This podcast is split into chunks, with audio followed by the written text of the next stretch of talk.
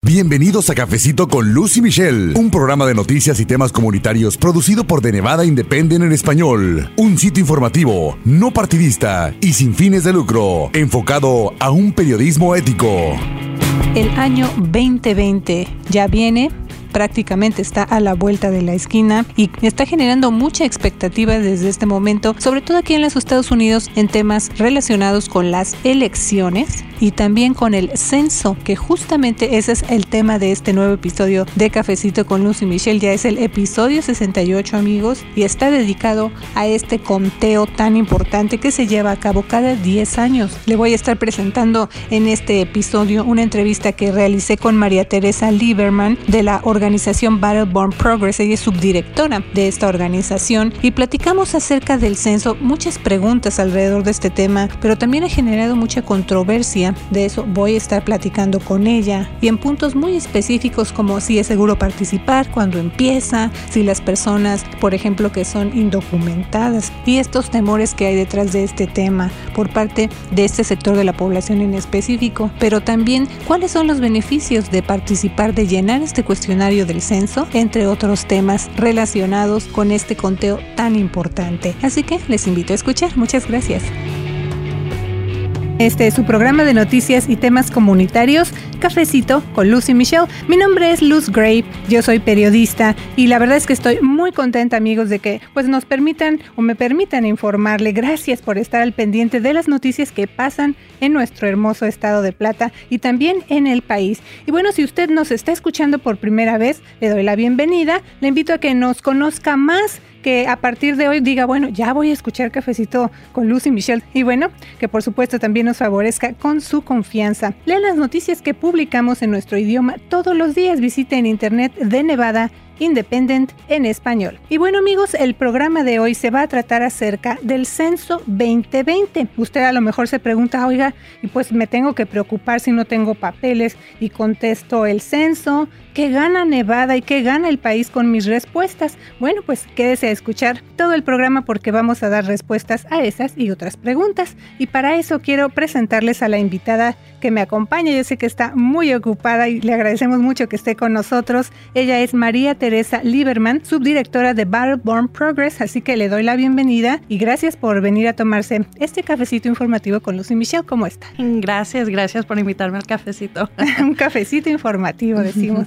Bueno, María Teresa, hay mucho que hablar acerca del censo 2020, así que vamos a entrar en detalles. Lo primero que quisiera preguntarle o que me gustaría que nos platicara es acerca de Battleborn Progress. Eh, es uno de los grupos más activos. Con frecuencia pues se les ve en la legislatura, estábamos hablando de esto, eh, cuando está en sesión la legislatura y también en eventos relacionados con las comunidades vulnerables de Nevada. Pero platíquenos usted, ¿cuál es la misión de esta organización? Nuestra misión es muy básica, pero también muy, muy, uh, como diría, ambiciosa, que es eh, mejorar el estado de Nevada para cada persona que vive aquí. Y, es muy básica, pero muy ambiciosa porque hay mm, diferentes temas que abordamos uh, y específicamente el censo es uno de los más grandes porque nos va a afectar a todas las comunidades y ojalá ayudar al Estado.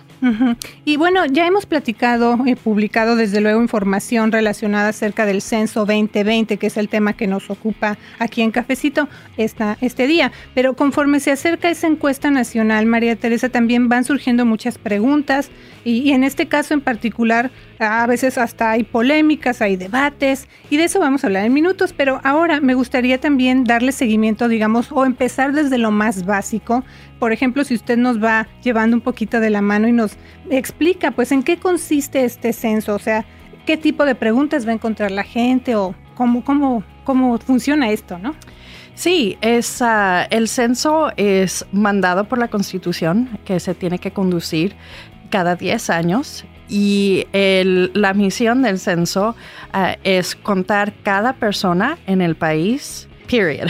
Punto. que punto, punto. Y que eso quiere decir que, que lo la misión no es uh, necesariamente uh, saber el estatus legal de la gente, pero solo es contar a cada persona en el país para saber a dónde se tienen que mandar recursos federales y cómo asignar distritos cuando viene el tiempo para digamos, marcar los distritos en los mapas, eh, distritos congresionales, distritos locales. Y todo esto es ah, la información lo, lo tenemos del censo. Y por eso es que es muy importante, porque en verdad el censo es lo que va a marcar eh, la próxima generación de, de política. Exactamente, entre otros puntos y como les digo amigos, vamos a estar entrando en detalles así pasito por pasito para que usted entienda esto del censo, cómo funciona, cuándo empieza, pero también por qué es tan importante, usted ya nos adelantó un poquito. Y bueno, por ejemplo, vamos a poner ahorita, digamos desde ahorita, en la mente de las personas fechas importantes. Eh, ¿Cuándo empieza el censo? Sí, el censo creo que va a empezar en uh, julio del 2020, del próximo año, 2020. Uh, lo interesante es que antes de julio la gente sí va a ver información y a lo mejor va a recibir información como de grupos de, como nosotros que les urge a llenar el censo, informarles sobre el censo, las formas, cómo es que van a ser contactados, uh, qué va a estar en la forma, cómo se y cuál es el proceso.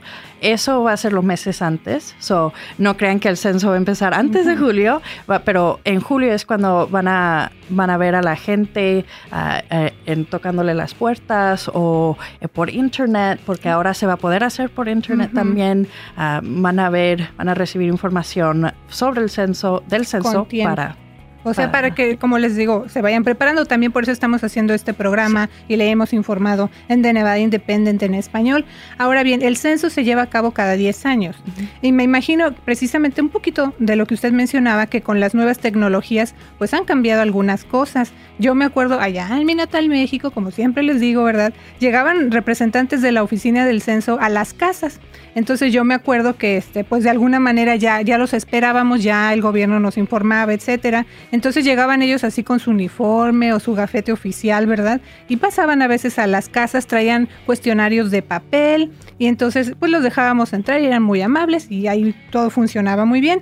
Pero yo le pregunto a usted, María Teresa, aquí en los Estados Unidos, como habemos personas de muchos países diferentes, ¿cómo nos podemos preparar o cómo se puede preparar la gente para el censo? Sí, uh, hay que estar muy preparado para el censo, especialmente porque eh, garantizado que va a haber mucha información y misinformación uh, sobre el censo y que um, la forma mejor para prepararse es saber que uh, el censo va a ser conducido por gente que es entrenada por el, el Ah, Departamento de Comercio, que es el que está, uh, que conduce el censo, cada 10 años, y que esas personas son certificadas, son entrenadas, y que la mejor forma de estar preparada es que si tiene preguntas, que no tenga miedo de preguntarle a esas personas. Uh, y que este es un, un trabajo que esas personas toman muy en serio y es muy confidencial ese trabajo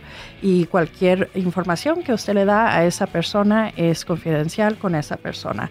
Uh, esa es la, en verdad la mejor forma de estar preparada, es en saber esa información, que el proceso es uno uh, extremadamente confidencial entre usted y la persona que le está ayudando a llenar el censo. Entonces van a llegar a tocar a las casas. ¿También se puede hacer este por internet? Sí, también se va a, a poder hacer por internet y vamos a estar mandando información para saber cómo, en cuál link, cuál link va a ser el, el correcto.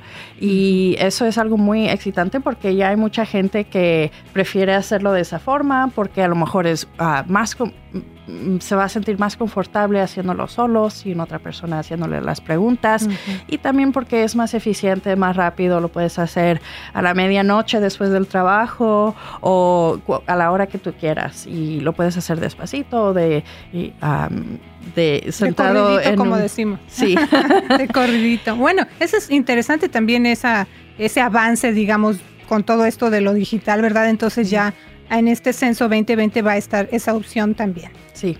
Ok, y bueno, también mencioné que el tema del censo 2020 ha estado acompañado por la polémica, ya que desde hace tiempo se empezaba a oír, nosotros también reportamos eso, que el presidente Trump quería que en el cuestionario del censo se incluyera una pregunta acerca de si los encuestados son o no ciudadanos estadounidenses.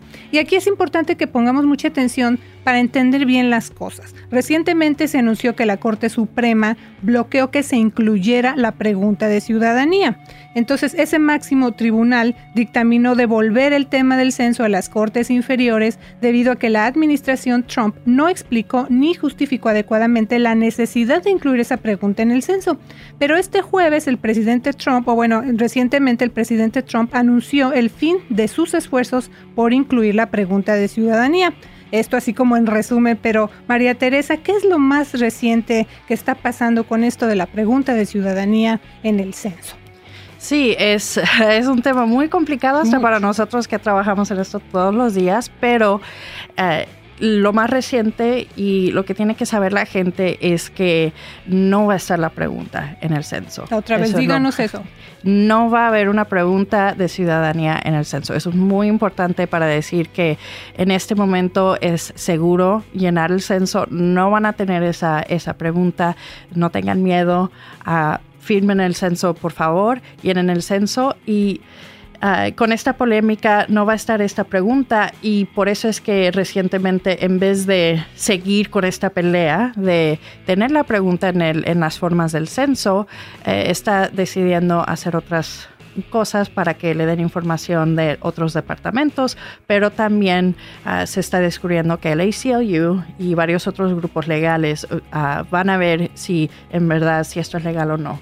O sea, hasta eso a lo mejor no va a pasar porque no es legal y va, van a haber demandas y eso nos debe de dar un poquito de, ah, nos debe de hacer un poco contentos porque eso quiere decir que nuestra comunidad, aunque es entendible el miedo hasta de llenar el censo o participar, hay, que, hay que hacerlo porque ah, esa es la razón de toda esta polémica y esa es la estrategia de toda esta polémica es de darle miedo a nuestra comunidad. Entonces hay organizaciones como mencionó usted ACLU que vendría siendo Unión Americana de Libertades Civiles, ¿verdad? Eh, están entonces muy al pendiente de esto, dándole seguimiento. Y yo también le quiero preguntar, eh, y bueno, decirle al auditorio, estamos grabando este programa, a lo mejor cuando usted escuche el programa cambiaron las cosas, pero ¿hay posibilidad de que algo de último minuto vuelva a cambiar y se alcance a incluir esta pregunta? No. Y lo bueno de eso, eh, lo la razón por qué es, estamos muy confidentes que no va a pasar es porque ya han empezado a imprimir las formas.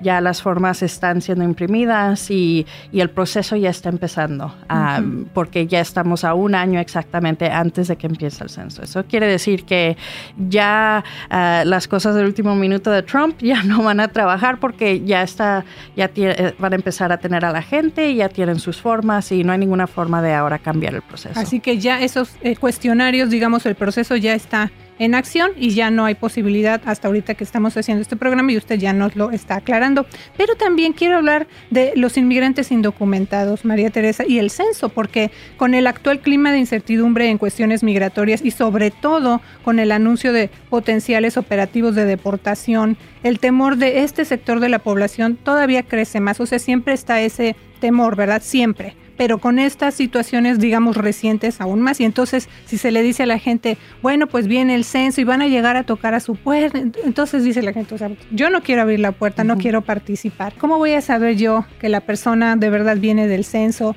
Entonces, platíquenos de ese reto que tiene el estado de Nevada y en general me imagino que en el país de incluir la participación de la comunidad inmigrante indocumentada. Sí, eso es algo muy entendible porque yo, yo fui indocumentada por muchos años y me acuerdo en el último censo donde la familia estábamos eh, mixed estatus uh, mixto, y teníamos miedo hasta nosotros. Y aún, claro, no había llegado Trump y ahí, aún ahí había miedo. Y es muy entendible especialmente ahora, pero por eso es que vamos a tener mucha, estamos trabajando actualmente con el Departamento de Comercio aquí localmente, la gente que va a estar conduciendo el censo en Las Vegas y en, otras partes de Nevada.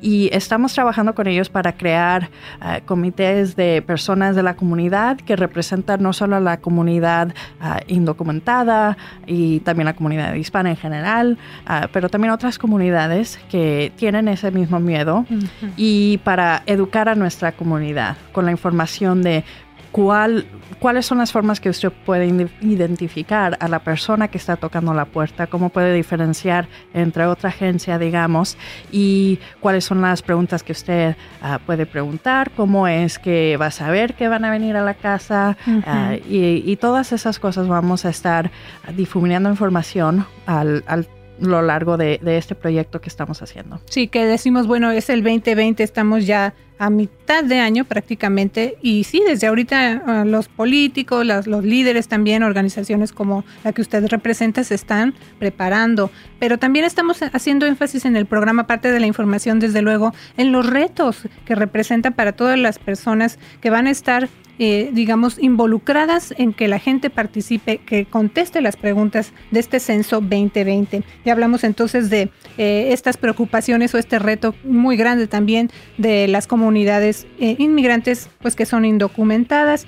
Pero también, María Teresa, por ejemplo, hay miedo de que pues se vayan a compartir los datos de ese censo. O sea, le van a preguntar el nombre, van a saber dónde vive y dice, pues, o sea, mis datos van a quedar ahí en el gobierno, entonces también eso da miedo, ¿no? Sí, exactamente. Y por eso es que es ah, el censo en verdad es extremadamente confidencial. Sé que siempre va a haber retórica, especialmente de Trump y de varios otros extremistas, de que están intentando recibir la información del censo, pero ah, otra vez no va a haber ah, información sobre ciudadanía en el censo y la información que sí va a estar en el censo que usted le va a dar a, la persona o llenar en su forma no puede ser compartida con otra agencia. Esto, este proyecto del censo es uno de los más confidenciales de, todo el, de toda nuestra historia y del gobierno y no se puede compartir con, ni lo pueden compartir entre sí. O sea, digamos, si yo trabajo con el censo y Luz, tú también trabajas con el censo, yo no te puedo hablar sobre la familia con la que me acabo de encontrar. No puedo decir, ah, yo creo que son indocumentados y todo eso. O aquí viven tantos. Sí. no se puede hasta al nivel más personal, es confidencial. Y las personas individuales que están haciendo este trabajo y ayudando a la gente a llenar los formularios están legalmente prohibidos de, ah, de, dar información y de romper esa, uh, esa confidentiality. Confidencialidad. Sí. Eh, María Teresa, por ejemplo, en cuanto al idioma, porque hay personas que no hablan inglés, como decimos en este país, hay de, todos, de todas partes del mundo y no todos hablamos inglés. ¿Qué pasa con esto? Lo que está pasando con esto es que el censo en verdad está trabajando muy duro en, ah, y va a estar trabajando por lo largo del próximo año, los próximos 300 días, de ah, contratar a gente que sabe las, los lenguajes que se hablan en esa comunidad. O sea, si en esta comunidad donde se van a tocar puertas las se habla más chino, que, esa, que haya una persona que pueda traducir.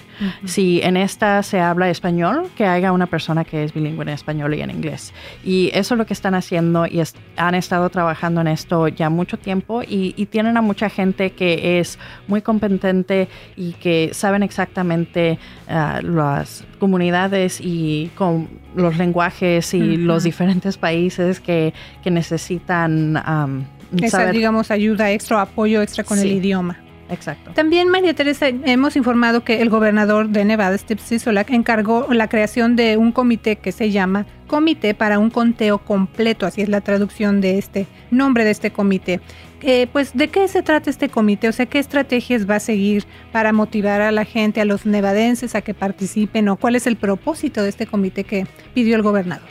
Sí, este comité está hecho de diferentes personas, líderes comunitarios de varias comunidades y organizaciones y también de legisladores y nuestra um, Secretary of State, la Secretaría del Estado. Sí, y que ellos juntos están trabajando para trabajar con el censo para asegurar cómo es que tenemos que informar a la comunidad y cómo es que, qué tipo de publicidad podemos darle al censo y al proceso para que al momento que se toque en la puerta o que la persona ah, entre online o durante todo el proceso estemos todos informados. Y esa es la meta de, de este comité, porque en verdad con información y la información correcta es como que podemos llegar a que todos los nevadenses sean contados. Ajá, entonces aparte de la misión, una de las misiones principales de que haya exactitud en el conteo y por supuesto invitar a la participación o generar este interés porque la comunidad actualmente participe está también otro punto importante. Y ahí también me gustaría que eh, pues usted explicara de la manera más simple posible si se puede la importancia también de esos resultados del censo Primero decimos ya la participación de la gente, pero ¿por qué se está pidiendo tanto que la gente participe? Mire, por ejemplo, usted entre menos personas participen, pues menos se van a recibir millones de dólares en fondos federales que generalmente van precisamente a comunidades vulnerables, María Teresa. Entonces, ¿qué le dice usted a la comunidad acerca de ese aspecto, digamos, económico que beneficiará en este caso a Nevada gracias a la participación de sus habitantes, ese aspecto de los fondos federales? Sí, ah, la, de la forma más simple es que si no se llena el censo, no se puede ah, mejorar el parque que está a la cuadra o no se puede mejorar ah, el trozo de freeway donde usted entra para irse al trabajo.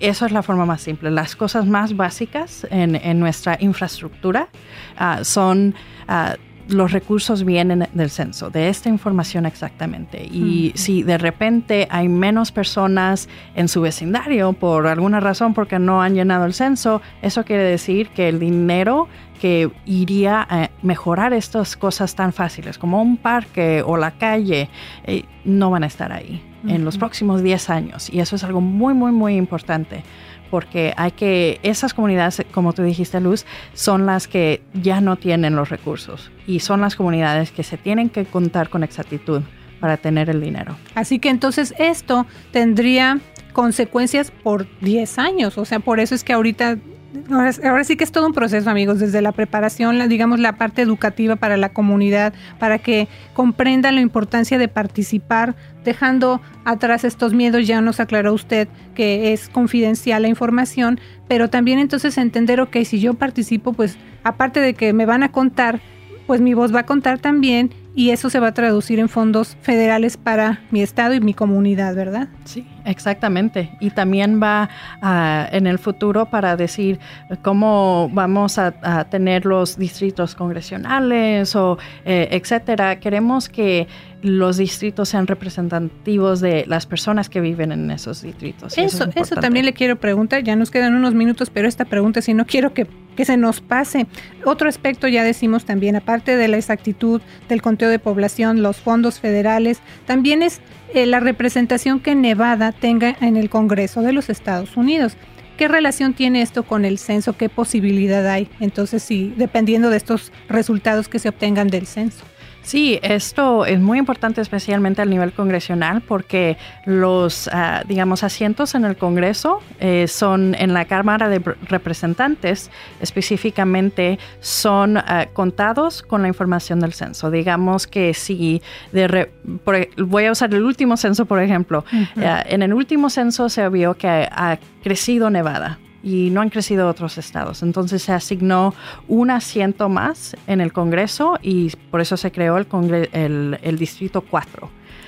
Eh, y así es como se creó ese distrito. Antes teníamos tres y se vio en el censo, hay muchas más personas y los distritos son muy grandes y hay que crear uno nuevo. Y así se creó ese distrito 4. Entonces, si hemos crecido en los últimos 10 años y merecemos otro, eso quiere decir que tendríamos un voto más en el Congreso. Serían eh, ahora cinco votos en, la Cámara de Representantes. ahora sí que esa es la palabra, cinco representantes eh, ahí en el Congreso de los Estados Unidos. O sea, Nevada tendría un asiento más o un escaño más ahí en la Cámara de Representantes. Esto es importante, entonces, eh, esta otra, otro resultado de la buena participación del censo es ese, eh, ¿cómo le podríamos decir? Como trazar los distritos electorales para el futuro. Así que también eso es algo que se debe tomar muy en cuenta. María Teresa, ¿la participación en el censo es obligatoria? No es obligatoria. Ah, por ley no nadie le puede obligar a llenar el censo. Es, ah, es le damos, le pedimos a la gente que lo haga porque es muy muy importante, pero no está obligado a hacerlo. Ok, porque a veces también está esa opción de decir, bueno, pues yo no quiero participar, que no es lo que están recomendando los líderes ni estos grupos como el que usted representa, pero es bueno saber o que la, la, gente tenga clara esa parte también. ¿Me, ¿Habrá algún tipo de multa o de sanción si es que no participan? No, esto es como el voto, no es obligatorio, es recomendado para participar y, enseñar ah, su poder y el poder de la comunidad, pero no es obligatorio y no hay ninguna repercusión o multa al no participar. Ok, entonces vamos a recordar también las fechas importantes. Decimos, estamos hablando Censo 2020, pero desde ahorita ya están los preparativos. de ¿Cuándo empieza, digamos, el conteo? ¿Cuándo la gente puede empezar a esperar que ya a lo mejor lleguen a tocar a su puerta, no? En julio del próximo año, es exactamente un, un, año. Desde ahora es cuando van a empezar a eh, escuchar a gente tocar a las puertas o ver publicidad online ah, o hasta cosas en el correo del Departamento de Comercio diciendo que ya estamos empezando. Ok, ¿y cuándo se termina el conteo?